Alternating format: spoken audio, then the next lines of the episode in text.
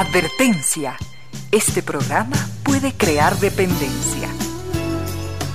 Dependencia de la buena música, del comentario oportuno, del momento poético, de las voces que siempre tienen algo que decir. Aquí se unen la música y la palabra, con cierto sentido.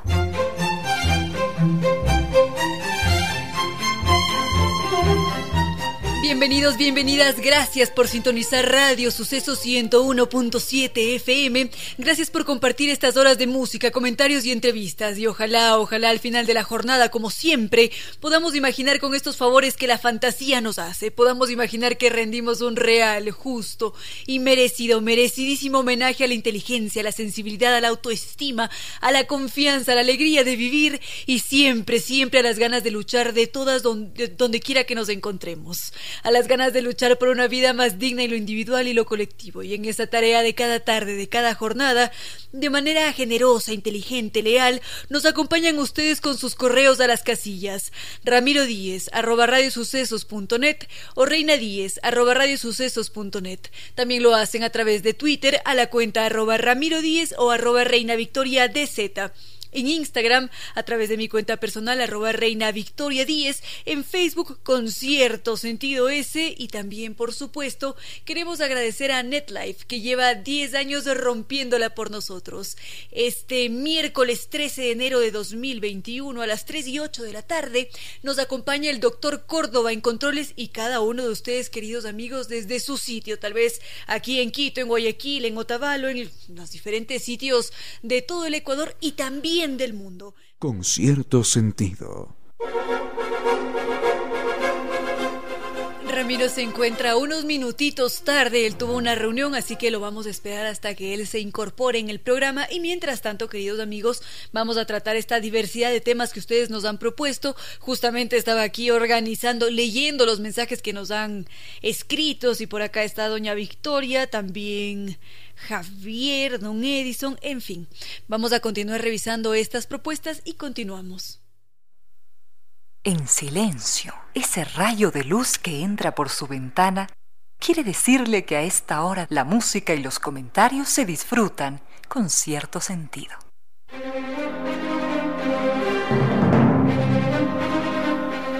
Acá nos ha escrito don Jorge que nos dice que dejamos un tema pendiente el viernes.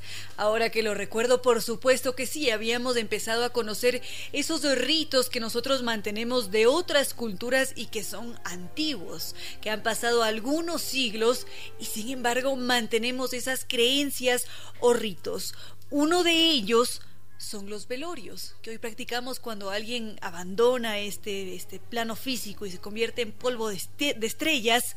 Por lo general mantenemos esta ceremonia, este rito para despedirnos. Y este rito viene desde la Europa feudal del siglo XI. Normalmente lo que solía suceder en aquel entonces es que si es que un individuo llegaba a caer enfermo y era atendido en la enfermería, por supuesto, para ver si es que algo se podía hacer. Esto quería decir para sus creencias que ese ser de alguna manera había puesto un pie en el otro mundo, que estaba viviendo un tránsito en su vida y era la enfermería ese espacio del que mm, este individuo iba a pasar a ese otro plano. Evidentemente, cuando esto sucedía, se lo acompañaba de una ceremonia ritual y colectiva. Normalmente esta despedida siempre involucraba al núcleo cercano del individuo, a todos los enfermeros, por supuesto, a todas las autoridades eclesiásticas y también a la comunidad. No importa si es que no eran amigos o no mantenían una buena relación, todos los individuos pertenecientes a la comunidad en la que vivía este ser iban a estar allí, porque este era un acto comunitario. Recordemos que en aquel entonces, durante toda la Edad Media, el hecho de vivir en soledad, estar solo, era considerado como un castigo divino, entonces evidentemente nadie iba a poder partir de esta tierra si es que no estaba acompañado por otros y con sus respectivos rituales. Enseguida continuamos con el funcionamiento de los velorios antaño, allá en el siglo XI con cierto sentido.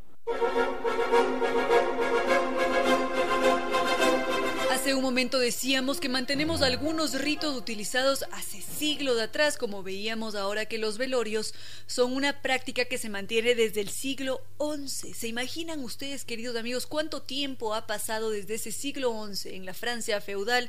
Es un rito que para ellos era importantísimo y que nosotros lo mantenemos acá en el Ecuador, cruzando el charco. ¿Quién lo diría?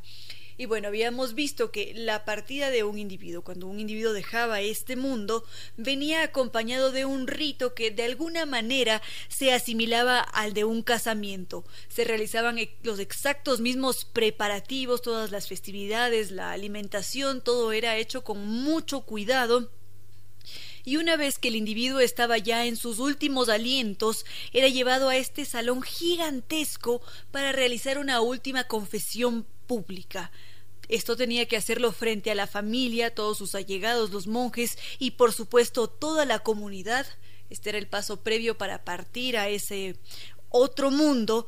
En ese momento, cuando estaba en este salón gigantesco, se despedía de todos, de toda la comunidad, de la familia, y mm, una vez que el individuo entraba en este proceso de agonía, empezaba ese momento de velación al mismo tiempo. Se lo velaba sin interrupción hasta que finalmente el ser descansaba y ya más adelante lo que seguía era lavar el cuerpo, trasladarlo a la iglesia para después enterrar a este ser. Entonces, como podemos ver, hay algunas mm, similitudes en esos ritos y ya una vez que este entierro se daba, se daba paso a este gran festín sin igual, porque ese día todos se alimentaban sin restricciones, había toda clase de alimentos que normalmente eran vistos como un verdadero privilegio, y era una gran fiesta, no solamente para la familia, sino para toda la comunidad. Entonces son estos ritos que se mantienen hasta la actualidad. Quizás podemos encontrar una que otra modificación en esos rituales, pero como hemos visto, su origen está allí en el siglo XI en Francia.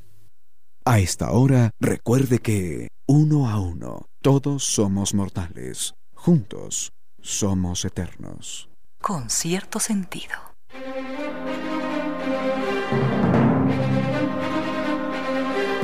Muchísimas gracias queridos amigos por estar en sintonía, gracias a don Darío Buccelli, a don Pablo Vivero, a Felipe, a Sergio Andrés, muchas gracias por sumarse a la sintonía de este miércoles 13 de de enero de 2021, 3 y 36 de la tarde, y habíamos empezado a conocer estos ritos que mantenemos de antaño. Habíamos visto hasta ahora una práctica que se mantiene desde el siglo XI, que se había originado en la Francia feudal, y ahora continuamos con esos otros detalles de la vida cotidiana o quizás de la vida privada que se mantienen hasta ahora y no solamente en Europa sino también aquí en América por todos los sucesos que hemos vivido en la historia que ya conocemos, que ya hemos mencionado.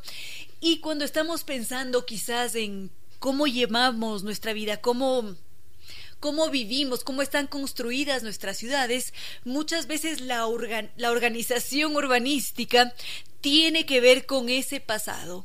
Si es que pensamos en cómo estamos amurallados para protegernos de un posible robo, tenemos que pensar que esto también sucedía en Roma, por ejemplo.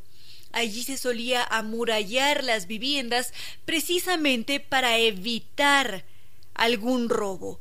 Y no solamente eso, si es que avanzamos en el tiempo, si es que nos adelantamos y dejamos atrás el imperio romano y llegamos justo hasta esa época feudal y nos situamos nuevamente en Francia, vamos a descubrir que todas las familias acaudaladas buscaban estos territorios muy amplios y una vez que ya tenían su terreno para construir la vivienda, lo que hacían era amontonar un montón de tierra para empezar a levantar un montículo muy muy alto que iba a funcionar como una defensa con torres, porque además de ese montículo se solía construir al menos una o dos torres para poder proteger esa casa que iba a estar dentro de toda esa fortaleza, lejos de miradas indiscretas, lejos de cualquier peligro.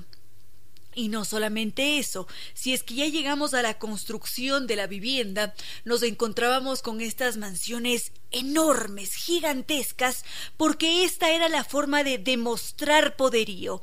Entonces, varias de esas viviendas tenían muchas salas, había varias cámaras y, por supuesto, varias habitaciones. Estaba allí la la matrimonial, pero a su vez había más de una habitación para recibir a algún invitado o simplemente para tener una habitación adicional para recrearse. En fin, nos encontrábamos con toda la pompa en las mansiones de esos individuos acaudalados. Y esas mansiones estaban muy bien decoradas, con el exacto mismo objetivo de demostrar que tenían poder.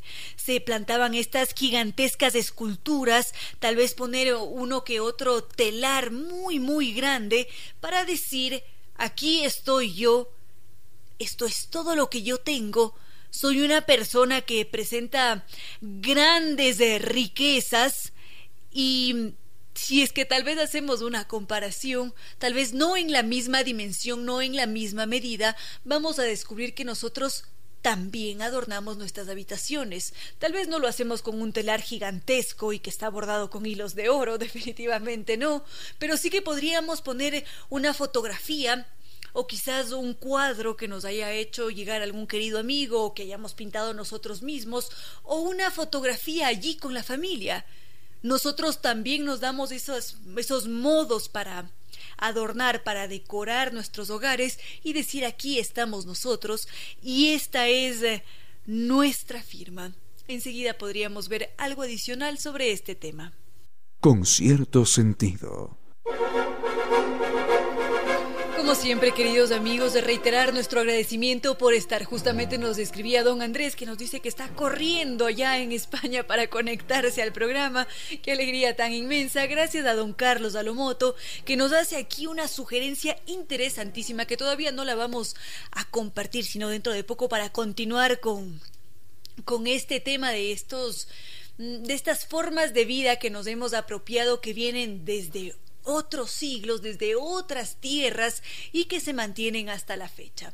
Hasta ahora habíamos visto la construcción de las casas, como están constituidas, que no son exclusivas, digamos, de, de nuestro pasado precolombino, sino que se han apropiado de esos elementos europeos, como de esa Francia feudal del siglo XI, bueno, hasta el siglo XIII aproximadamente. Y también otro elemento que encontramos que coincide con esa Europa feudal es eh, la creación de estos patios. Nos dicen los historiadores que una vez que han hecho los estudios de la disposición de las mansiones, por ejemplo, se ha descubierto que todas estas siempre presentaban una terraza que daba a un patio interno y que ese patio interno estaba construido de tal manera que daba la apariencia de un laberinto que uno prácticamente no podía salir de allí y que es más, fue en esos sitios donde se construían historias románticas y en donde también se daban varios mm, sucesos o varios amoríos indebidos o prohibidos, podríamos decir. Y es en estos patios donde hubo mucha creatividad, imaginación y también más de un beso robado, los que se mantienen también hasta ahora, porque mantenemos esos patios como sitios para respirar, para liberarnos tal vez de, la presión o de todas las actividades que tenemos. En aquel entonces, según nos cuentan quienes han estudiado este tema, nos dicen que esos patios estaban allí presentes para darle un respiro a las parejas, quizás de ese matrimonio que era tan complejo y que había sido establecido por orden de los padres o por conveniencia económica. Y como resultaba tan atosigante todo ese espacio, lo que ellos hacían era tener este este lugar que era el patio rodeado de arbustos de naturaleza que les permitía liberarse de todo ese encierro. Y como vemos, hasta ahora mantenemos esas estructuras. Y así es que nos referimos quizás a los patios centrales. Esto en cambio se mantiene desde el Imperio Romano, sí, por supuesto que sí. Y nos damos cuenta, aquí en Quito, en el centro nos encontramos con varias construcciones que aún mantienen ese patio central. También en, en la Vicentina hay algunas casas que tienen en la parte interna allí la pileta y tienen el patio y alrededor de este espacio se construye la casa. Entonces, como vemos, estas son formas de construcción de las que nos hemos apropiado de otros territorios como fue la Europa feudal y también el Imperio romano. Enseguida continuamos, queridos amigos. Con cierto sentido.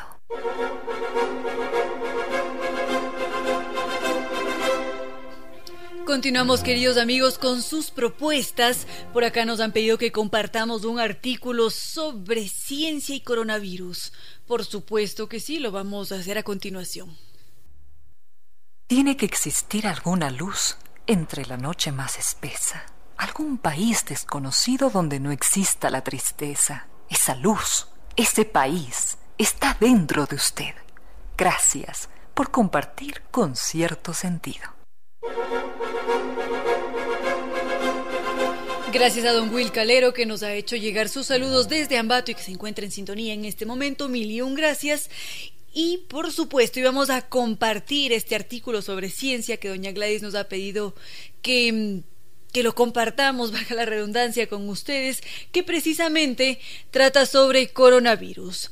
Este artículo publicado por la revista Science nos dice que gorilas en unos zoológicos de Estados Unidos han dado positivo para coronavirus. Dicen que se dieron cuenta el miércoles pasado que dos gorilas del zoológico de San Diego empezaron a toser. Esto evidentemente preocupó a los veterinarios que inmediatamente hicieron unas pruebas con sus heces y descubrieron que tenían coronavirus. Más adelante, el resto de gorilas que conviven con estos dos gorilas infectados también dieron positivo porque con el pasar de las semanas empezaron a mostrar más de un síntoma, ya tenían congestión nasal, empezaron también a toser y esto evidentemente representó un verdadero inconveniente porque aparentemente se ha descubierto que el COVID llegó hasta ellos a través del contacto humano. Probablemente fue de individuos que eran asintomáticos porque no presentaron síntomas, nadie sabía que estaban enfermos y de repente se encuentran con estos gorilas que están enfermos. A los investigadores no les resulta sorprendente que los gorilas sean susceptibles a contraer COVID por todas las coincidencias que tienen con nosotros, evidentemente.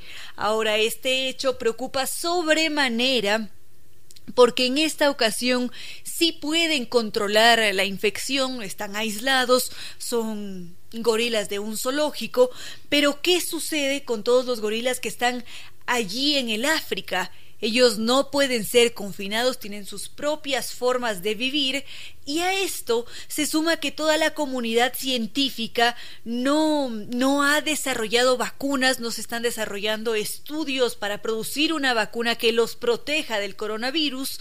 Entonces, esto evidentemente ha impactado a toda la comunidad científica que se están enfrentando a un nuevo problema, porque como ya lo habíamos dicho, aquellas comunidades de gorilas que se encuentren viviendo ya en el África y Asia y que por alguna razón se mantengan en contacto con la, con la localidad y que esa localidad esté infectada, va a representar un verdadero problema para la transmisión de ese virus.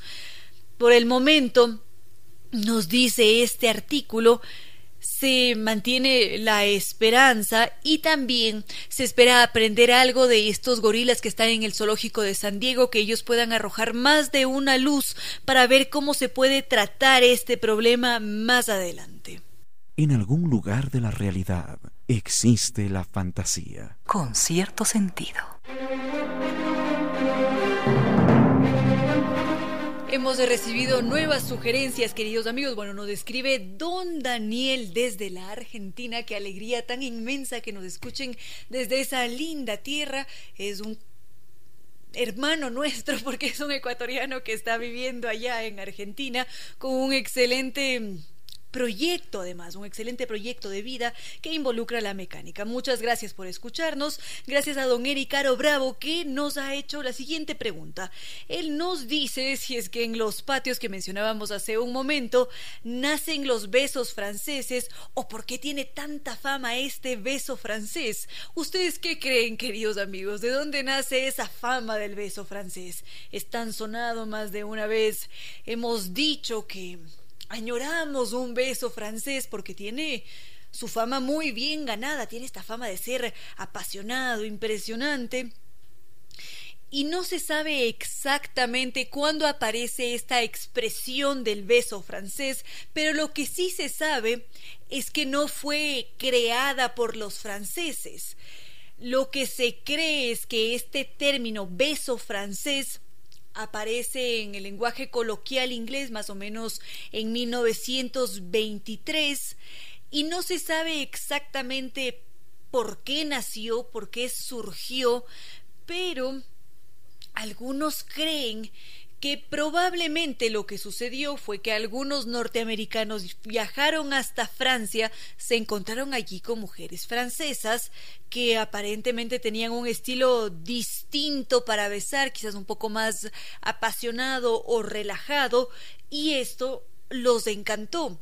Y de allí que hubiese derivado en esta expresión beso francés. Y ya más adelante y, después de la Segunda Guerra Mundial, Aparentemente, no, no sabemos esto con exactitud, los estadounidenses se sintieron mucho más cómodos como para replicar ese beso francés y que esto se convirtió en en un hecho o en una actividad muy popular, era algo que se practicaba con frecuencia.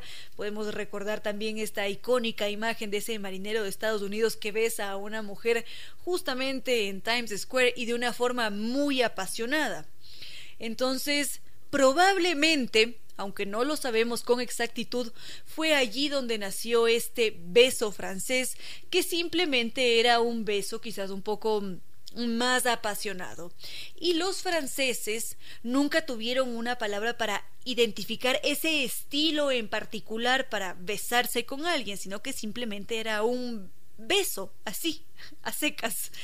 Y aparentemente por allá en 2014 apareció este nuevo verbo que fue añadido a uno de los diccionarios más reconocidos de allá, que es el Petit Robert.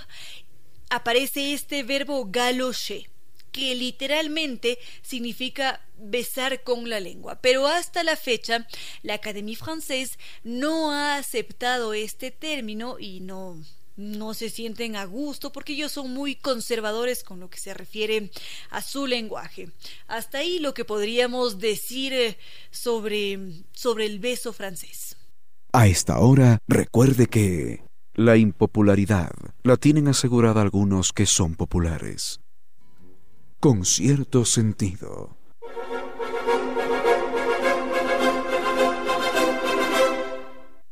La familia de Freud era una familia judía, pero no, no practicante, lo más mínimo. Eh, no se casaron, el padre y la madre no se casaron por ningún rito judío y no tuvieron problema en que, en que la, la criada, la, la niñera que cuidaba a Freud fuera una católica, pero no era cualquier católica. Era una católica devota que los llevaba a la iglesia, que le enseñaba a predicar al estilo católico y, eh, y a todo esto, el padre y la madre de Freud, cuando el niño mostraba algún interés en la nueva religión, le, les decía, le decían al niño, ya, ya, ya te pasará, ya te pasará. Gente así hay mucha en el mundo. Hay muchas, muchas religiones, muchas maneras de ver el mundo. Así que ya te pasará todo esto. Pero no lo ponían tampoco en ningún conflicto. No lo, no lo regañaban, no le reñían. Y nunca se armaron ninguna, ningún conflicto con el asunto, como decíamos. Era una familia liberal. Eh, la relación, en fin, eh, la relación de, de, Freud con su niñera fue una relación muy especial y enseguida, enseguida lo vemos. Con cierto sentido.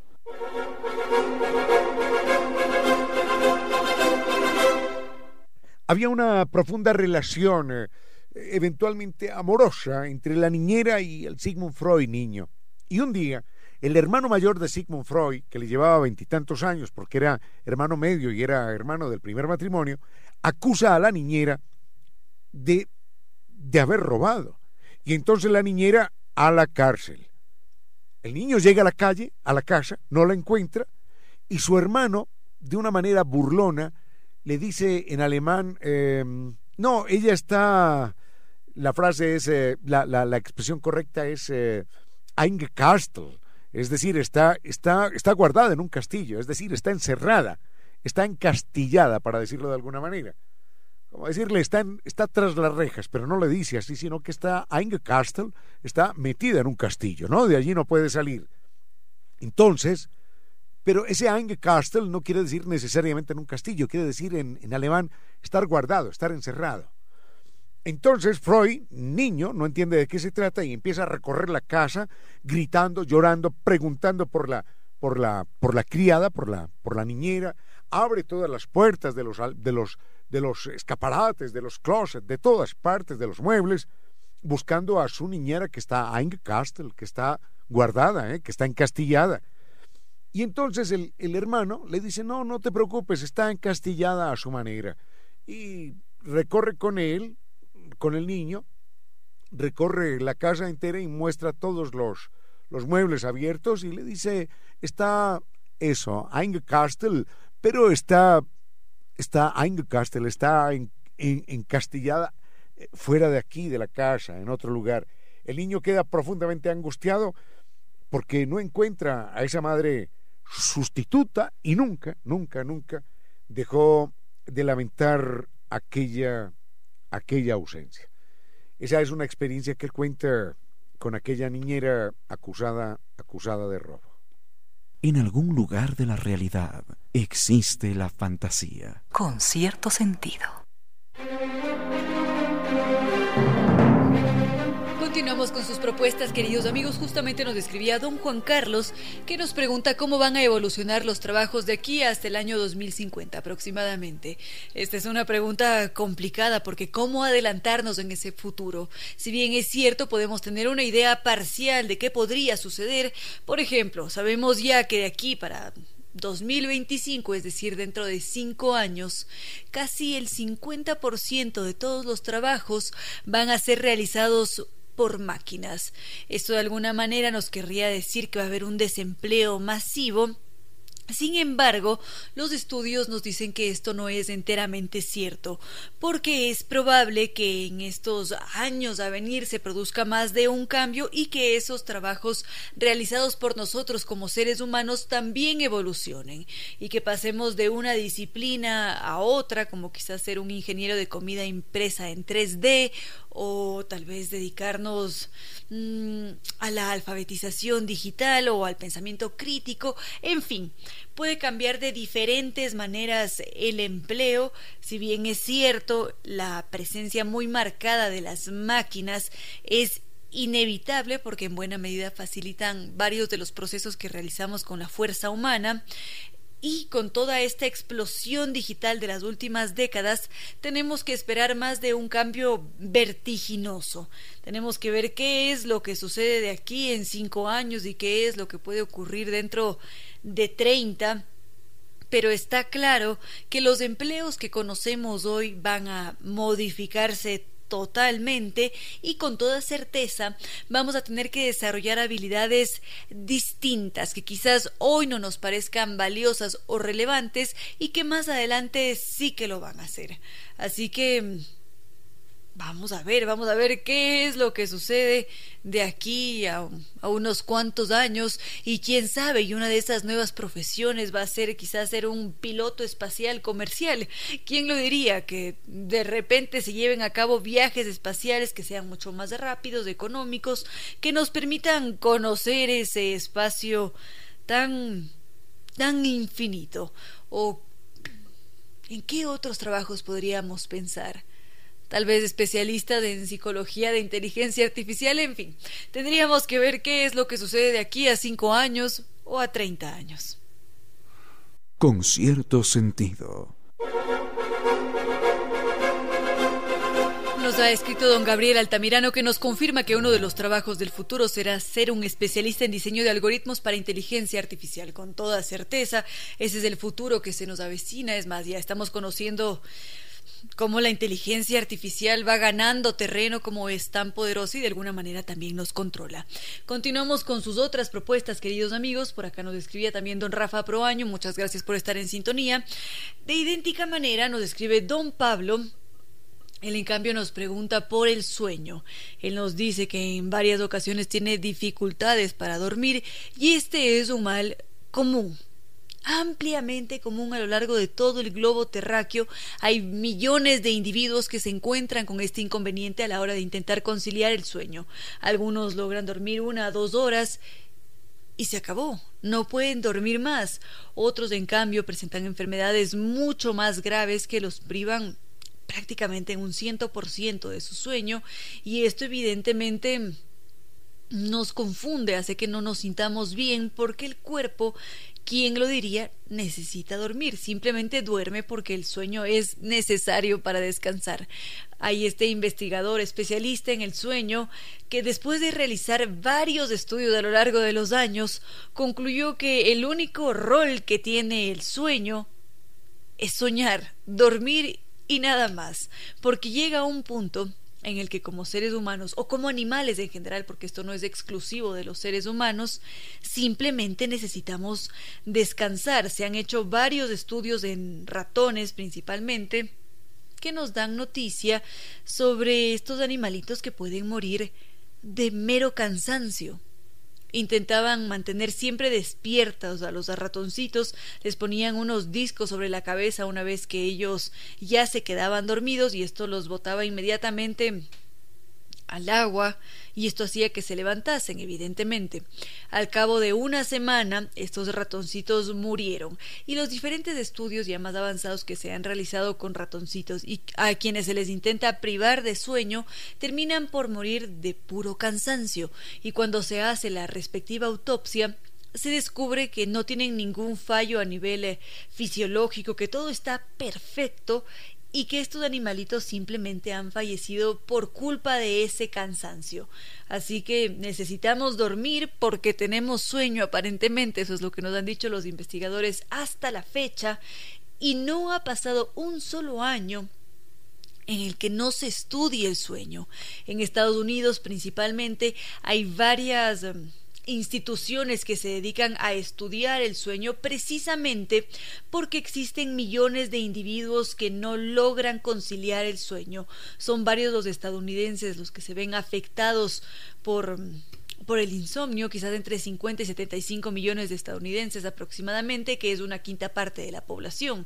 Entonces, Allí nos estamos refiriendo únicamente a Estados Unidos. Ahora, ¿qué sucede con el resto del mundo? Seguramente ustedes, queridos amigos, también cuentan con más de un amigo o un familiar que no puede conciliar el sueño. Entonces, esto para la medicina es objeto de estudios constante, lo que asombra precisamente en países como Estados Unidos es que los individuos o los gobiernos no buscan invertir en el estudio del sueño, sino que más bien destinan todos sus recursos quizás a la investigación militar en donde se busca privar a sus militares del sueño para que ellos estén siempre listos para el combate en vez de garantizarles un sueño óptimo. Si bien es cierto, cuando estamos descansando nos atontamos un poco. Si es que ya nos quedamos dormidos, quizás eh, eh, alguien nos despierta y nos dice, hey, ayúdame con tal cosa, vamos a estar un poco lentos al inicio, pero es porque precisamente estábamos descansando y ese sueño es necesario para nosotros funcionar de una forma óptima. Enseguida podríamos ver de qué otras maneras la privación de sueño nos afecta. A esta hora, recuerde que si no hacemos algo por la naturaleza, entonces la contaminación no nos dará respiro. Tiene que existir alguna luz entre la noche más espesa, algún país desconocido donde no exista la tristeza. Esa luz, ese país, está dentro de usted. Gracias por compartir con cierto sentido.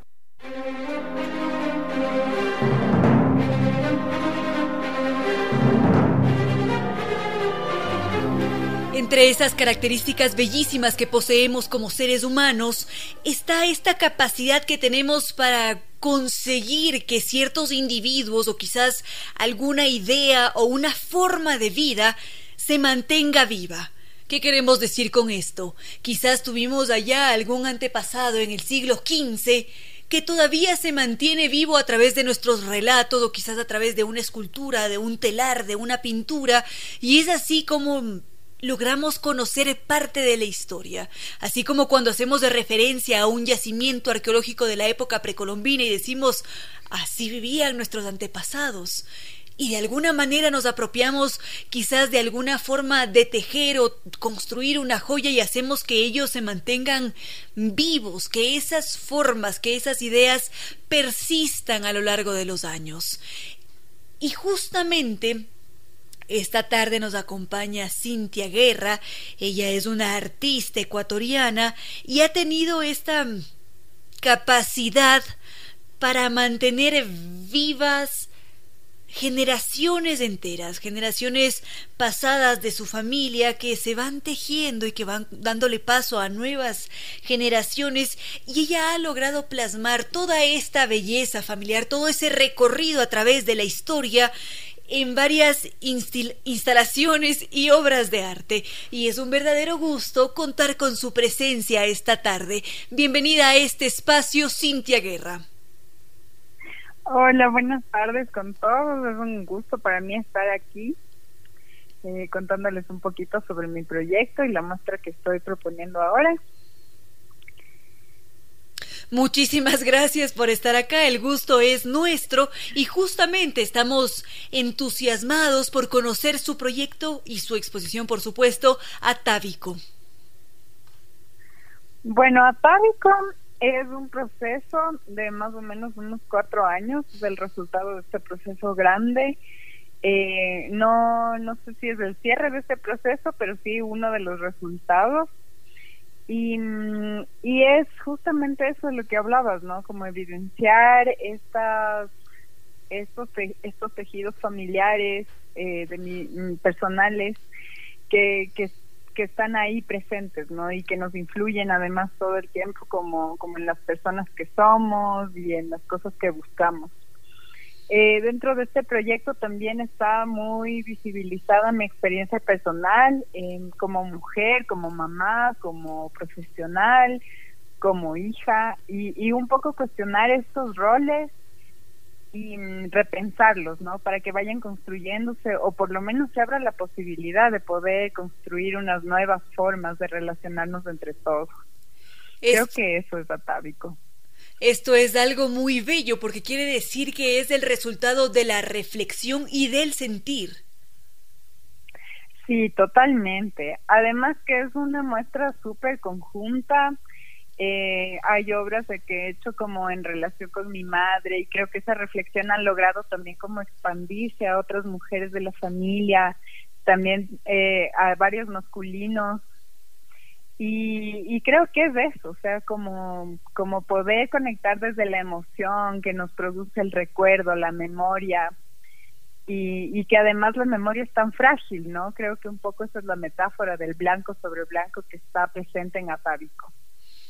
Por supuesto que sí, el arte es una forma de mantener viva esa memoria. ¿Nos podría comentar algo sobre su proceso creativo, cómo se dio, cómo llegó tal vez a crear Cena Familiar, que es una intervención de tinta sobre vajilla bellísima, es realmente precioso? Bueno, Cena Familiar eh, nace de una de una preocupación mía, ¿no? De cómo ser esposa, cómo ser esta mujer de la casa que surte el alimento eh, a mí misma, a mi pareja, a mis hijos y tanto este alimento como físico, pero también el emocional. Y, y un poco pensar en estas en estos modelos que he venido como recibiendo tal vez de una manera inconsciente desde la abuelita de cómo tienen que ser, ¿no? Así que es como poner sobre la mesa esas discusiones y, y un poco también meter ya mi propia voz, como mi propia voz en lo que es para mí eh, alimentar a mi pareja, pero que yo pienso que también tiene que ser mutuo ¿no? Y nace para mí como de estos elementos eh, tan cotidianos de la casa con los que nos relacionamos del día a día, porque así es la vida, ¿no? Como el conjunto de estos detallitos pequeños y cotidianos. Por supuesto que sí, podemos observar en esta vajilla que hay escritos. Estos escritos surgieron en el momento específico de crear este proyecto, es decir, tener en mente que Cena Familiar iba a formar parte de una instalación o son escritos que simplemente surgieron en momentos determinados de la vida. Creo que mis procesos van concatenados. Creo que tengo como muy claro lo que me interesa como indagar, o lo que estoy como cuestionándome. Entonces creo que muchas de mis obras van como por el mismo camino, con esta búsqueda constante del hogar, con estas estructuras dentro del hogar.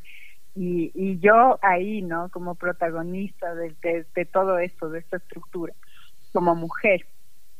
Entonces creo que en muchos de estos textos son como reflexiones muchas reflexiones que y, cuestiones, ¿no? A veces hay más preguntas que respuestas dentro de estos procesos, pero son cosas que me van moviendo.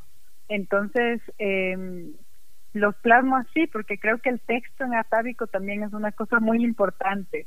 El texto como, como tejido literario, pero también el texto como este tejido de, el tejido, el tejido gigante, ¿no? El tejido del, de la familia, el tejido de miles de memorias, el tejido de miles de lugares también que están presentes ahí. Encontramos también estos textos en otras de sus instalaciones que forman parte de Atávico o están únicamente presentes en Vajilla Familiar.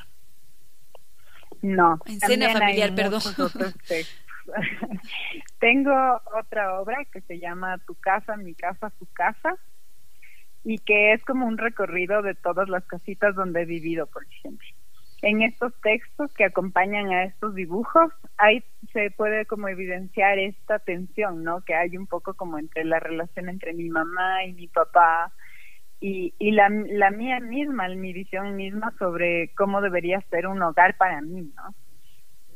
También hay un hay una obra muy bonita que se llama Los recuerdos son de nosotros, las vaquitas son ajenas, y que esta es tiene, contiene textos eh, bordados. Esta colcha la hemos hecho entre mi mamá y yo y con, constituye como una una memoria familiar que va desde generaciones, ¿no? Entonces yo hablo de mi abuelo, ella habla de su abuelo, y así en algún punto todas las personas convergen, ¿no? o sea, como cumpliendo estos distintos roles. ¿Cómo ha sido para usted trabajar con su madre? ¿Cuáles son esas enseñanzas que le ha dejado después de haber trabajado para Atávico juntas? Wow, creo que ah, eso ha sido maravilloso para mí. Creo que mm, han, han habido estos bordados dentro de la tela, pero también han ocurrido muchos surcidos en, la, en las almas, le digo yo a mi mamá como que lo, hemos logrado conectar muchísimas cosas. Eh, también han salido a relucir un montón de otras cosas que nos han dicho también y que creo que todas las personas estamos atravesadas por esos secretos, ¿no? Pero sobre todo es como poder eh, escucharle y sostenerle también y, viceversa. Creo que también estos proyectos han sido como un pretexto chiquito para lograr este punto de encuentro entre las demás mujeres del, de la casa. Qué bello. Y en reiteradas ocasiones ha hecho mención a este a este hecho de ser mujer. A tal vez tal vez ha descubierto otros rasgos de su rol como mujer en la casa, como esposa, como madre, a través de la creación de Atávico? Creo que Atávico ha sido el pretexto para muchas cosas. Creo que sí. Creo que he encontrado como nuevas formas de, relacionarme dentro del hogar, eh, dentro de la familia misma, dentro de mis medios de trabajo, en mi rol de mamá no hay una sola forma, ¿no? Tal vez esta es la forma que a mí me funciona, pero estoy segura que hay millones de otras formas más que a cada uno le funciona. Con toda certeza. Y ahora, si es que no es muy indiscreto preguntar, ¿Qué ha sucedido con el esposo? ¿Cuál ha sido su visión sobre este proyecto? Tal vez él ha cambiado, se ha sentido mucho más sensible. ¿Qué ha sucedido? Bueno, tengo un compañero hermoso, muy sensible, que ha estado como todo el tiempo eh, sosteniendo también estos proyectos, ayudando muchísimo en las reflexiones y en los procesos, eh, apoyándome incondicionalmente como estos nueva, estos nuevos masculinos que yo creo que son posibles y que son muy valiosos. Por supuesto que sí. Lo que le voy a preguntar a continuación es algo que pregunto con mucha regularidad porque es importante conocer qué es lo que usted está buscando a través de Atávico, es decir, cómo busca impactarnos a nosotros como su audiencia. Yo creo que Atávico es una muestra muy personal, muy, muy personal, pero que tiene cosas tan personales que pueden resonar en las demás personas creo que cualquier persona que visite Atávico puede sentirse identificado con una u otra cosa, ¿no? Con el, el hablar de los abuelos, incluso leer alguna memoria, que además siento que a veces nuestras infancias se parecen mucho aquí como en Quito, ¿no? Con los dolores, con los, con los, no sé, los colores, los juegos que, que solíamos tener. Entonces pienso que, que al ser tan personal tiene una resonancia también en las demás personas. Seguro que sí. Ahora, ¿dónde es posible apreciar su muestra? Atávico se está exponiendo en la Galería Más Arte, que está ubicada en la 12 de octubre y, Abraham Lincoln, en el edificio Mirage, en los horarios de 11 a 1 y de 2 a 5 de la tarde, de, de martes a sábado. Tal vez alguna recomendación o algo que tengamos que tener en consideración antes de asistir para disfrutar de Atávico. Eh, puede ser eh, que tengamos en cuenta que por el tema del COVID ahora se están haciendo como citas previas para garantizar nuestra nuestra visita y también vamos a tener como eh, visitas guiadas para la comunidad sorda. Ah, qué maravilla. Mm, esto es realmente importante qué bueno que exista esa integración. Y esto de aquí mm, se sale un poco de atávico, pero ¿por qué considera usted que nosotros deberíamos aportar o crear proyectos artísticos? ¿Por qué son relevantes para nuestras sociedades? Creo que es importante porque se mm, escucha nuestra voz, ¿no? Es poder expresarnos en una manera propia, personal, y creo que eso es importante, como alzar la voz, levantar la voz, hacernos escuchar. Eh, creo que ese es como, al menos como yo he utilizado el arte para mí. Muy lindo esto. Ahora, apreciada Cintia Guerra, por favor, una vez más la invitación para que podamos disfrutar de su muestra atávico. Eh, vengan todos a ver, a leer. Es una muestra que, que invita mucho a la contemplación. Hay muchos detalles, es una muestra que, que les va a invitar a acercarse, a escuchar, a activar como un poco todos los sentidos. Está ubicada en la 12 mm, de octubre y Abraham Lincoln, la Galería Más Arte, en los horarios de 11 a 1 y de 2 a 5 de martes a sábado. Perfecto, muchísimas gracias por haber estado en este espacio, Cintia Guerra, y felicitaciones por todo su trabajo y trayectoria artística.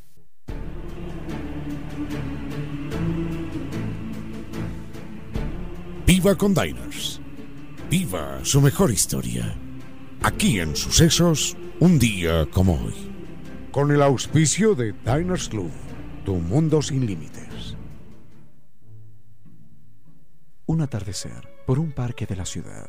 Paseaba un escritor cuando se encontró con un amigo. El escritor se veía contento, como si hubiese tenido grandes noticias, y cuando su amigo le preguntó cuál era la causa de su estado de ánimo, el escritor le respondió, Hoy he tenido un gran día en mi novela. He logrado encontrar tres palabras precisas. Ahora lo que necesito es hallar el orden correcto, y creo que ya lo tengo en mi cabeza. Ese escritor era el irlandés James Joyce. En ese momento vivía en Suiza y se empeñaba en escribir Ulises, una de las novelas más revolucionarias e impactantes importantes del siglo XX. James Joyce fue un escritor profundamente marcado por Dublín, la ciudad que lo vio nacer y de la cual se marchó después en busca de otros horizontes y menos penurias. Ser irlandés y católico era una huella difícil de borrar, pero James Joyce tomó distancia frente a los conflictos políticos y religiosos de su patria, actitud que sus coterráneos no le quisieron aceptar, y cuando le preguntaron si alguna vez regresaría a Dublín, respondió.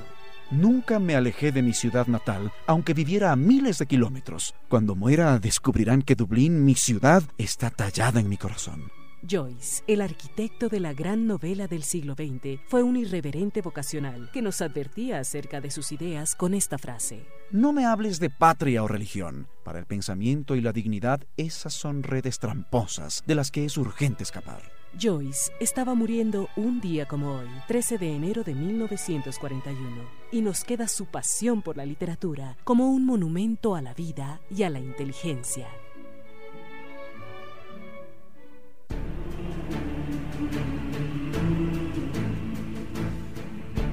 Viva con Diners.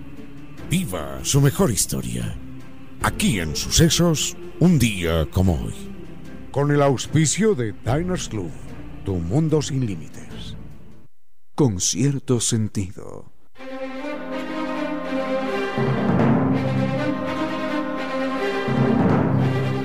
Llegado ya al final de este programa, queridos amigos. Son 5 y 57 de este miércoles 13 de enero de 2021. Muchísimas gracias por haber estado aquí en esta tarde, por compartir con nosotros, por sus sugerencias, comentarios. Mil y un gracias, por supuesto. Gracias a NetLife, que lleva 10 años rompiéndola por nosotros. Gracias al doctor Córdoba en Controles, que se ha lucido como siempre con su excelente selección musical. Y en este punto, queridos amigos, no queda más que decirles que no fue más por hoy, que los queremos mucho y que será hasta el día de mañana.